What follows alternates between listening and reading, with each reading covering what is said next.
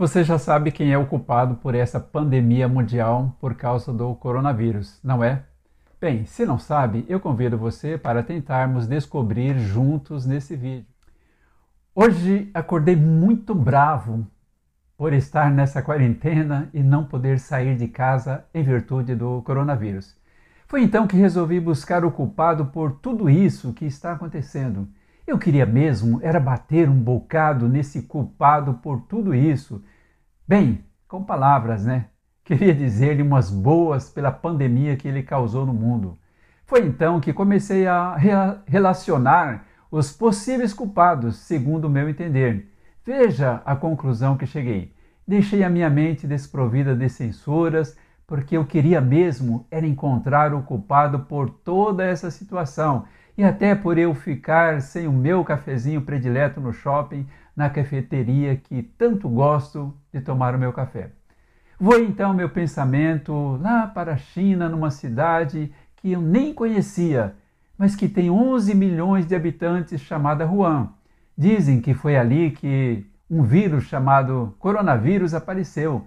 Com certeza um chinês adquiriu, passou para outro chinês, um terceiro, um décimo, e assim foi para todo mundo, chegando a essa pandemia mundial que estamos vivendo nesse momento. Tudo isso num prazo de aproximadamente dois a três meses e o mundo inteiro contaminado. Bem, se os chineses avisaram para todo mundo, é outro caso. O certo é que poucos governos também deram tanta atenção para o que consideravam um simples vírus que começou a matar algumas pessoas em Wuhan, com um caso estranho de uma pneumonia e sintomas de febre, diarreia, tosse, cansaço e dificuldades para respirar. Todavia, os casos foram aparecendo em todos os lugares do planeta, gerando a pandemia e isolamento das pessoas. Chegou também no Brasil, assim como em muitos outros países. O mundo praticamente parou de um dia para o outro, comércio, bolsas de valores, empresas, importações, exportações, tudo fechou numa luta de cada um para tentar sobreviver em meio ao caos e medo instalado pelo vírus. Até o universo deu sinais de que alguma coisa estava estranha na Terra. Nesses tempos da pandemia, ouviu-se em alguns lugares do planeta um forte barulho vindo do céu sem origem aparente. Acabou parecendo até um sinal do Apocalipse. Essa sensação foi compartilhada por várias pessoas nas redes sociais.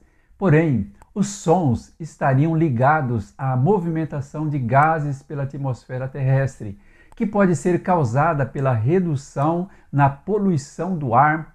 Afinal, até os nossos carros estão desligados nas garagens mas vamos lá em busca desse culpado. Preciso achar ele. O primeiro alerta do governo chinês sobre o surgimento de um novo coronavírus foi dado em 31 de dezembro de 2019. Na ocasião, a Organização Mundial da Saúde, OMS, recebeu um comunicado sobre uma série de casos de pneumonia de origem desconhecida em Wuhan, cidade chinesa com 11 milhões de habitantes. Desde então, esse novo coronavírus, que recebeu o nome técnico de Covid-19, matou milhares de pessoas na China e se espalhou pelos cinco continentes e continua fazendo os seus estragos. No Brasil, as autoridades também não estavam nem aí. Perder a festa do carnaval e o seu lucro? Jamais. Chegou-se a dizer: quer se livrar desse coronavírus? Tome uísque com mel quanta idiotice junta.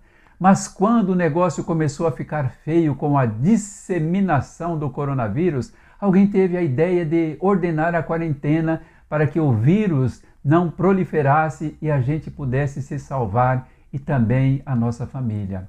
A determinação foi para fechar tudo, poucas restrições de movimentações, apenas o essencial, todos trancados dentro de casa. Os primeiros dias foram terríveis. Você tocava o dedo em qualquer lugar e corria para o banheiro para lavar as mãos por cinco minutos e depois passar gel. Aliás, nem todos tinham gel, máscaras e luvas, então ficou uma coisa terrível dentro dos lares. Na mídia, Só se lia, ouvia e via Cuidado, cuidado, cuidado, lave as mãos, os pés, a cabeça e não esqueça de passar gel em tudo. Parecia que sabão e gel era a solução para tudo. Meu Deus. Bem, mas essa pessoa que teve a ideia da quarentena não é assim também tão boazinha, não. E nem está isenta de ser culpada por tudo o que está acontecendo. O certo é que, diante disso, muitos perderam seus empregos empresas passaram a correr o risco de se fechar. Prejuízos estrondosos estão previstos. Quem havia adquirido o vírus contaminou a família em casa. Pessoas em situação de rua que já sofriam passaram a sofrer ainda mais sem assistência e por aí vai. Nos primeiros dias da quarentena, a televisão ficou ligada 24 horas nos lares falava sobre a doença e, sendo então assistida nessa proporção, gerou ansiedade e princípios de depressão em muitas pessoas. Quem tinha com quem falar aproveitou, até inimizades foram revistas, alguma coisa de boa tinha que acontecer. No Brasil, duas correntes apareceram, uma a favor do isolamento social para a não proliferação do vírus e maneira de salvar vidas. A outra, a do não isolamento, voltar tudo como antes, com pequenas restrições para salvar a economia. Mesmo que morram muitas pessoas, o importante é salvar a economia para os que restarem. Aí a guerra entre pessoas a favor de uma e outra começou. Como tudo passou a ser virtual, os amigos contra a sua corrente foram bloqueados ou excluídos das redes sociais. Bate-boca para cá e para lá foi o que mais aconteceu. E fiquei assustado que até os que se diziam cristãos entraram nessa. Muitos esqueceram os princípios do Mestre Jesus, que disse o seguinte: talvez esqueceram do que ele disse que no mundo os seus discípulos teriam aflições mas como ele venceu, os seus discípulos também venceriam. Não me excluo disso, não. Seria hipocrisia. Talvez não tenha me exposto com muito, como muitos fizeram, aliás, mas fiquei confuso. Uma hora estava de um lado e na hora seguinte do outro. Caramba, que complicado isso! Teve até gente que se aproveitou da situação instalada mundialmente para descer a lenha no Trump, presidente dos Estados Unidos, que, no seu jeito estranho de ser, criando muitos inimigos, talvez tivesse surtado e queria acabar com o mundo, ficar no esconderijo e depois reaparecer para começar tudo de novo. Teorias é o que não faltou e não falta todos os dias. As fábricas de vídeos de fake news começaram a trabalhar 24 horas. O WhatsApp de todos não para um minuto sequer sem receber um vídeo a respeito de uma teoria dizendo quem é o culpado de tudo isso? É, a coisa vai longe. Bem, eu não poderia deixar de citar mais uma vez os chineses. Alguns dizem que eles são realmente os culpados, mas cadê as provas disso? Ninguém se preocupa mais nem em pesquisar se uma notícia é verdadeira ou não. Exemplo disso é que ouvi dizer que as autoridades brasileiras determinaram que os hospitais registrem que todos que morrerem sejam contabilizados com a doença Covid-19. Um absurdo criado por pessoas desinteligentes. Andam dizendo que a China é a culpada porque toda vez que está em situação difícil na economia, aparece um vírus lá que vai para o mundo. Seria isso o motivo para aproveitar, subir os preços dos seus produtos e vender e vender e então recuperar a sua economia? Bem, dizem que eles foram os responsáveis por algumas pandemias que passamos. Assim foi com a SARS, Síndrome Respiratória Aguda Grave, que entre 2002 e 2003 matou mais de 800 pessoas pelo mundo. Pensa-se que a doença tenha tido origem em gatos de Algália, parente do guaxinim, que era considerado uma iguaria na região de Guangdong, na China, esses gatos foram infectados por morcegos e posteriormente vendidos em mercados chineses. Aí já viu, né? Os chineses que comem de insetos a gatos de algalha, penso que passa também pelos morcegos, deu no que deu. Aí fiquei pensando, nesse caso, poderiam ter matado todos esses gatos e morcegos que foram culpados. Também, para que a doença não voltasse mais, poderiam matar os lindos guaxinins. Meu Deus, que doideira mais esquisita é essa. Coitadinho dos animais, estavam lá quietinhos em seus lugares e um maluco sem juízo foi lá matar ele para comer. Bem, também pode ter sido que esse maluco não tinha nem o que comer, não é? Aí o problema vai para outro estágio.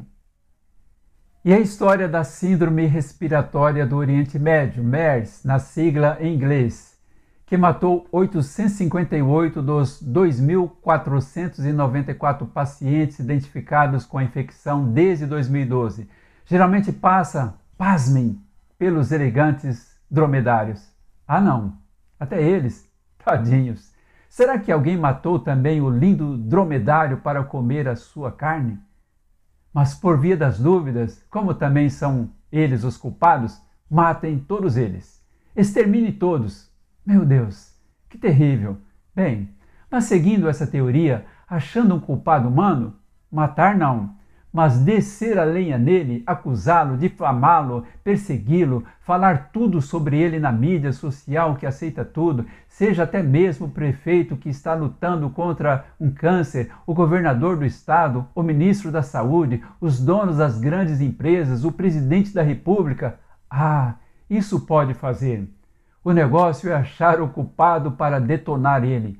Se for um animal, um reservatório, como é chamado o ser vivo, onde um agente infeccioso vive e se multiplica, aí é muito mais fácil lidar com isso. Conforme citei, é só exterminar ele da face da terra.